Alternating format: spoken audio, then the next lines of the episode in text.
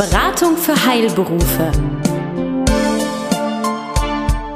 Von und mit Michael Brüne. Wissen, das Sie wirklich brauchen.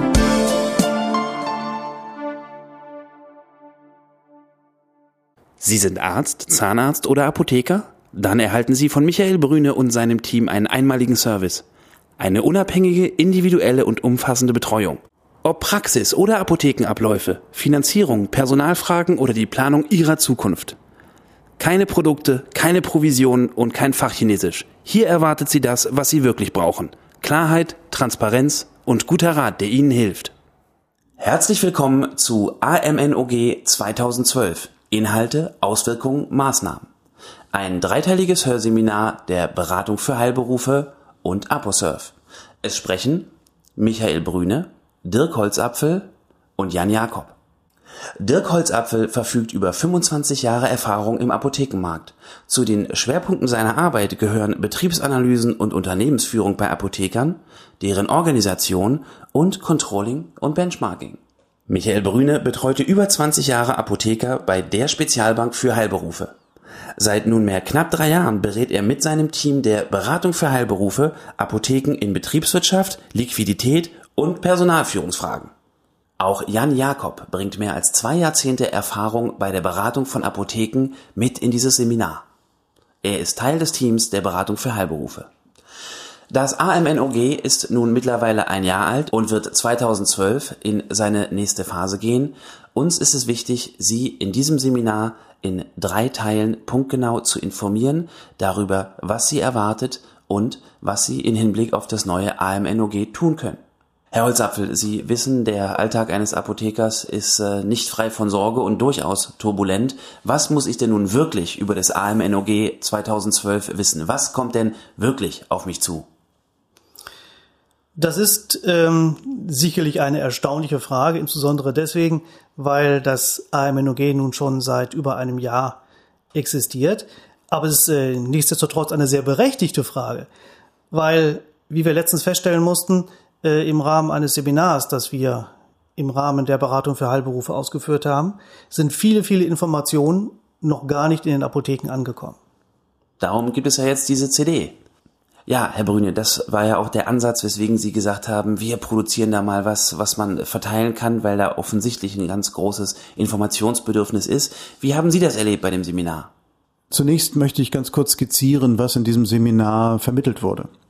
Wir haben uns zunächst mit dem, mit den Inhalten des AMNOG beschäftigt, dann die Auswirkungen vorgestellt und dann die Maßnahmen in zwei Kategorien. Einmal die Liquidität betreffend und das zweite ähm, die apothekeninternen Möglichkeiten betreffend. Und das war erstaunlich. In dieser Konsequenz waren doch viele Fragen da, wo wir zunächst gedacht hätten, dass die Apotheker sich schon intensiv hiermit auseinandergesetzt haben. Und es war gut, dieses Seminar zu machen. Und es hat uns den Mut gegeben, heute hier zusammenzukommen und diese CD, diese Wissens-CD zu produzieren. Herr Holzapfel, vielleicht sind Sie so lieb und skizzieren nochmal die ganz aktuellen Entwicklungen. Ja, gern. Ich denke, entscheidend ist hier erstmal ganz konkret, was kommt auf den Apotheker zu, mit welchen Dingen muss er rechnen. Dazu gehören natürlich auch ein paar Zahlen, die der Apotheker auch schon 2011 am eigenen Leibe, sprich an seiner eigenen Apotheke erfahren durfte. Zum einen ist der Apothekenabschlag, den die Apotheken an die Krankenkassen zu leisten haben, von 1,75 Euro auf 2,05 Euro erhoben worden, was bei der deutschen Durchschnittsapotheke zu einem Verlust von 8.000 bis 9.000 Euro Rohertrag geführt hat. Kurz nebenbei sei hier erwähnt, die deutsche Durchschnittsapotheke macht einen Umsatz von 1,65 Millionen. Wichtig für Sie zu wissen, damit Sie Ihre eigene Apotheke einsortieren können. Der zweite Aspekt, der uns im Jahr 2011 eingeholt hat, ist die Kürzung der Großhandelsmarge um 0,85 Prozent, die die Großhandlungen zunächst zumindest äh, in der ersten Jahreshälfte komplett an die Apotheken durchgereicht haben, was zu einem Rohertragsverlust in gleicher Höhe geführt hat. Circa 9000 Euro. Jetzt ist sehr spannend, Herr Holzapfel. Was ist aus Ihrer Erfahrung, Sie haben ja viele Apotheken in der Zahlenanalyse, äh, bei der Apotheke angekommen? Im ersten Halbjahr sind diese Beträge tatsächlich festzustellen. insbesondere ab Februar, weil im Januar erst die Rabattgespräche gelaufen sind. Die Großhandlungen haben allerdings dann sehr schnell Mitte des Jahres sich auf ihren äh, auf ihre Wettbewerbsfunktion konzentriert und äh, die Rabatte wieder bis zum Jahresende angehoben, sodass also dort nur Teilbeträge in den Apotheken angekommen sind.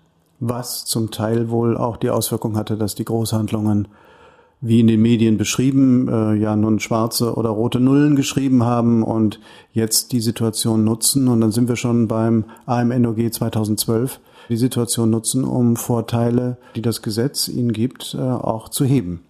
Ja, das Jahr 2012 scheint hier also deutlich ungemütlicher zu laufen.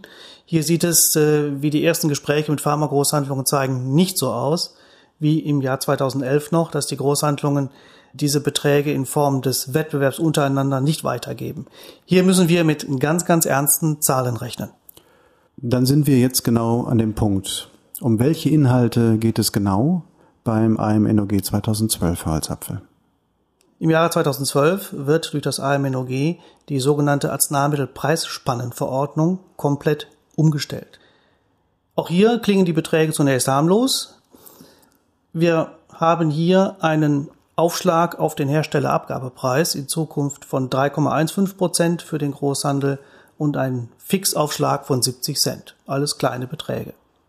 Das bedeutet aber für die deutsche Durchschnittsapotheke einen Rohertragsverlust von 23.000 Euro per anno.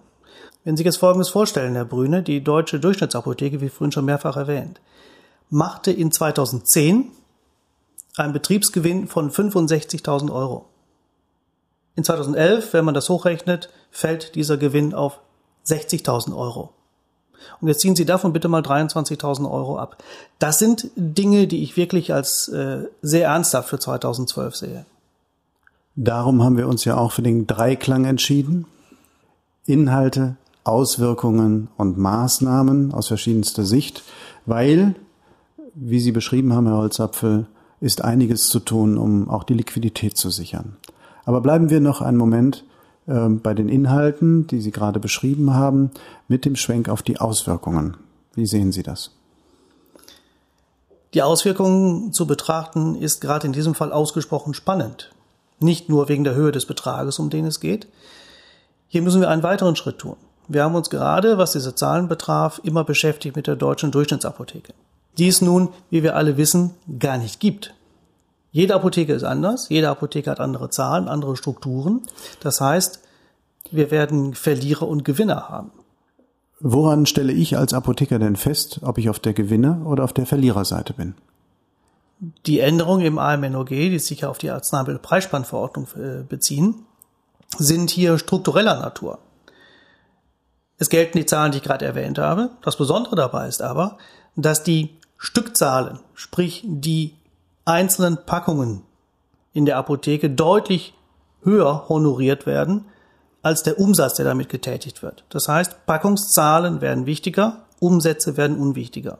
Konsequenz daraus, der Großhandel hat früher die Bezüge der Apotheken honoriert nach Umsätzen. So mehr Umsatz, umso mehr Rabatt. Das wird in Zukunft von deutlich geringerer Bedeutung sein. Natürlich interessiert der Umsatz, aber entscheidend wird die Stückzahl sein. Das kann das Signal sein des Gesetzgebers, den Großhandel immer mehr als Logistiker zu begreifen und nicht als äh, Element der Preisgestaltung. Sehen Sie das auch so? Eine sehr spannende Bemerkung, Herr Brüne. Ähm, aber das sehe ich auch so, ja. Was unterscheidet denn einen Großhändler von einem Logistiker? Doch letztlich äh, neben seiner Leistung nur die Art und Weise seiner Honorierung. Der Großhändler verdient an der Spanne, an der Handelsspanne der Produkte, die er bewegt. Und der Logistiker wird entlohnt pro bewegter Packung, unabhängig von deren Wert. Und wenn wir uns jetzt das anschauen, was ich äh, gerade ausgeführt habe, die Änderung der Arzneimittelpreisspannenverordnung, sprich es gibt 70 Cent pro Packung und nur noch 3,15 Prozent auf den Wert der Packung, dann ist das hier eine ganz wesentliche Änderung, die genau in diese Richtung geht, ja. Aber nochmal kurz zurück, Herr Brüne, zu der Frage nach den Verlierern und Gewinnern innerhalb des Kreises der Apotheken.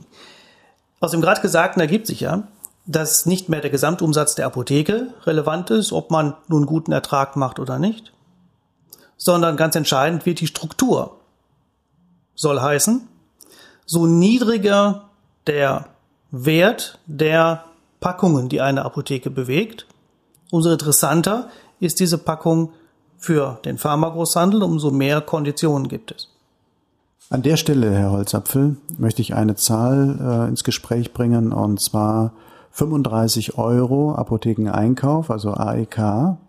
Ähm, Rezepte, die darunter liegen, scheinen interessant zu sein. Rezepte, die darüber liegen, also das heißt mehrwertig sind, scheinen eher negativ für die Apotheke zu sein. Können Sie das in diesem Zusammenhang noch einmal erläutern?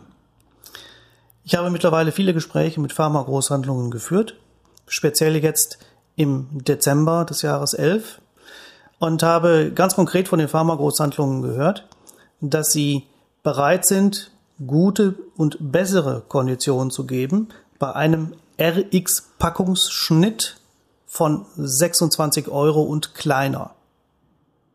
Darüber bis zu einer Größenordnung, da haben Sie völlig recht, von 35 Euro bleiben die Konditionen und darüber werden sie schlechter. Es gibt sogar Großhandelsangebote, in denen ein Malus vorgesehen wird für höhere Rezeptpackungsschnitte. Vielleicht auch nochmal eine ganz wichtige Information dazu. Wir sprechen hier vom Durchschnittswert je Rezeptpackung, nicht pro Gesamtrezept. Also könnte eine Indikation sein, ob ich zu den Gewinnern oder Verlierern gehöre, wie mein durchschnittlicher Rezeptschnitt Apothekeneinkauf ist. Das ist völlig richtig. Das heißt auch, dass das schon eine ganz, ganz wesentliche Empfehlung unsererseits ist, wie man sich in den Apotheken auf solche Gespräche mit dem Pharmagroßhandel vorzubereiten hat. Ich habe festgestellt in vielen Gesprächen, dass äh, es in vielen Fällen gar nicht bekannt ist, der Apothekerin und dem Apotheker, was für ein RX-Packungsschnitt in der Apotheke eigentlich vorliegt. Hier gilt es, diese Werte aus der Warenwirtschaft abzulesen und sie parat zu haben, wenn das Gespräch mit dem Pharmagroßhandel stattfindet. Natürlich ist es so, die RX-Packungsschnitte kann sich die Apothekerin und der Apotheker nicht aussuchen. Die stehen auf dem Rezept, das Rezept bringt der Patient mit und ja, man hat es oder man hat es halt nicht. Ich habe hier gerade ja angekündigt, auch mal ein Beispiel zu haben. Zum einen ein interessantes Beispiel einer wirklich gut gehenden Apotheke mit 2,5 Millionen Umsatz in Euro per anno. Diese Apotheke hat aufgrund ihres Umsatzes bislang immer ausgesprochen gut mit dem Pharmagroßhandel verhandelt, was zu einem monatlichen Ertrag durch Großhandelsrabatte von über 5000 Euro geführt hat. Für den Großhandel verblieb hier eine Spanne von knapp 220 Euro. Diese Zahlen entstammen aus dem Jahr 2010. Für die er eigentlich gar nicht liefern kann und diesen Service auch bringen kann. Das ist richtig. Diese Spanne ist errechnet aufgrund der Zahlen der Preisspannverordnung. Darüber hinaus bekommt der, der, Großhandel natürlich noch Zahlungen der Industrie in Form von Marketingzuschüssen und ähnlichen Dingen. Da diese allerdings nicht berechenbar sind, äh, fehlen die jetzt natürlich in dieser Zahl. Okay. Nichtsdestotrotz ist das, was für den Großhandel bei der Belieferung dieser Apotheke an Ertrag übrig geblieben ist, bisher ausgesprochen wenig. Mhm. Nehme die gleiche Apotheke. Rechnen wir aus, was denn nach den Veränderungen der Struktur der Arzneimittelpreisspannverordnung bei gleichem Einkaufsverhalten dieser Apotheke in 2012 passieren wird. Das ist interessant. Das ist leider nicht nur interessant, sondern auch in manchen Fällen existenzbedrohend. Schauen wir uns das hier einfach mal an. In diesem Fall sieht es so aus, dass natürlich der gesamte Topf, der zwischen Großhandel und Apotheke zu verteilen ist, kleiner wird. Er schmilzt um 1000 Euro. Wir haben den Umstand, dass die 70 Cent, die als Aufschlag pro Packung gelten, laut AMNOG vom Großhandel nicht an die Apotheke weitergegeben werden dürfen. Das heißt, als Rabatt stehen nur die 3,15 Prozent auf den Herstellerabgabepreis oder eben 3,05 Prozent auf den Apothekeneinkaufspreis zur Verfügung. Wenn wir jetzt davon ausgehen, dass der Pharmagroßhandel alles das weitergibt, was er nach AMNOG weitergeben darf. Das Maximum, das er weitergeben darf. In diesem Falle verliert diese Apotheke einen Rabatt pro Monat von 4.500 Euro. 4.500 Euro. Wow. Mal 12. Eins denke ich mal ist völlig klar, wenn man sich diese Zahlen so vor Augen führt, das kann nur eine Verliererapotheke sein. Schauen wir uns mal eine andere Apotheke an, die ich vor ein paar Tagen noch besucht habe. Also keine Durchschnittsapotheke, sondern eine wirklich reell lebende Apotheke mit einem Jahresumsatz von 900.000 Euro. Eine sehr kleine Apotheke mit einem Rezeptschnitt oder besser gesagt mit einem Rezeptpackungsschnitt von 19,50 Euro. Also mhm. weit unter den vorhin schon mal erwähnten 26 Euro. Ja. In diesem Fall ist der Großhandel nicht nur hergegangen und hat die Konditionen für das Jahr 2012 so belassen, wie sie in 2011 schon waren, sondern hat, weil diese Apotheke über genügend Liquidität verfügt, durch das Vorziehen des Zahlungszieles sogar den Skontobetrag noch einmal erhöht. Das heißt, entscheidend ist für die Zukunft die Struktur der Apotheke. Von dieser Struktur ist sehr stark abhängig, ob man in Zukunft viel oder wenig Rabatt beim Großhandel bekommen wird. Darüber hinaus gilt es natürlich, sich auch die Frage zu stellen, was kann man als Apotheke denn tun? Bestellt man noch so viel direkt beim Hersteller? Kann man Dinge, die man beim Hersteller bezieht, vielleicht besser beim Großhandel bestellen, dadurch die Stückzahlen erhöhen und ähnliche Dinge. Das heißt, wir haben also im Kreis der Apotheker nicht nur die Durchschnittsapotheke, die sich rein rechnerisch ergibt, sondern wir haben definitiv Gewinner und Verlierer. Ich darf vielleicht noch mal kurz zusammenfassen, Herr Holzapfel. Sie haben gerade zwei Beispiele genannt von einer umsatzmäßig starken Apotheke, die zunächst einmal zu den Verlierern gehört, da sie einen Großteil ihres bisherigen Rabattes verliert, und zwar von 5.500 Euro um 4.400 Euro. Mal 12, wenn wir das hochrechnen, sind wir bei über 50.000 Euro, die diese Apotheke verliert. Und wenn wir das gegen den typischen Rohertrag rechnen, können wir uns ausrechnen, was das liquiditätsmäßig für diese Apotheke bedeutet. Und zwar eine Katastrophe auf den ersten Blick.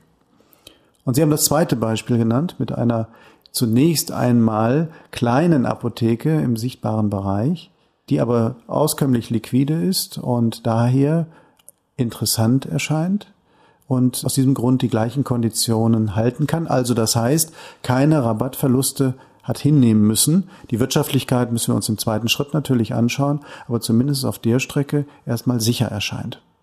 Das war eine sehr gute Zusammenfassung, Herr Brüne. Das haben Sie also völlig richtig äh, so auch dargestellt. Lassen Sie mich äh, in diese Zusammenfassung noch ein paar Zahlen in den Topf werfen. Wir sprachen gerade über äh, Verlierer und Gewinner und haben diese Frage bezogen auf Apotheken. Ja.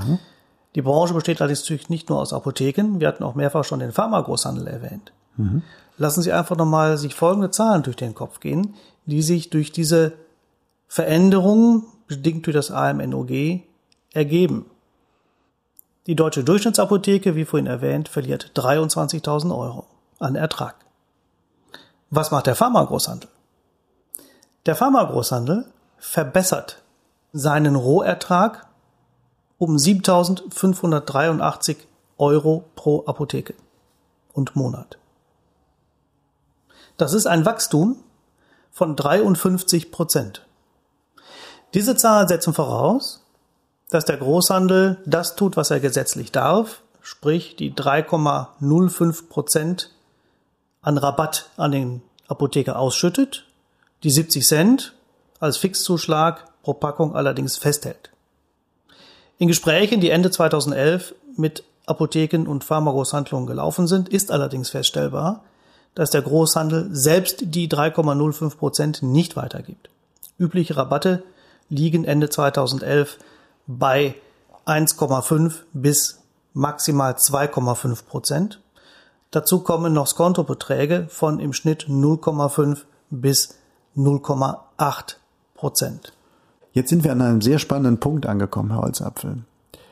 Es gibt Gewinner, es gibt Verlierer, es gibt vor allen Dingen Verlierer an Stellen, die bisher gar keine Verlierer waren groß, volumige, auch vielleicht gut aufgestellte Apotheken, die heute wirklich bangen müssen. Und es gibt Gewinner auf einer Seite, wie der Großhandel, der sagt, tut uns schrecklich leid, wir würden euch ja mehr geben, aber wir dürfen ja gar nicht, wir sind ja gesetzlich verpflichtet. Was Apotheker aber trotzdem tun können, das beleuchten wir im nächsten Teil. Besuchen Sie uns im Web. Mehr Informationen finden Sie unter www.beratung-heilberufe.de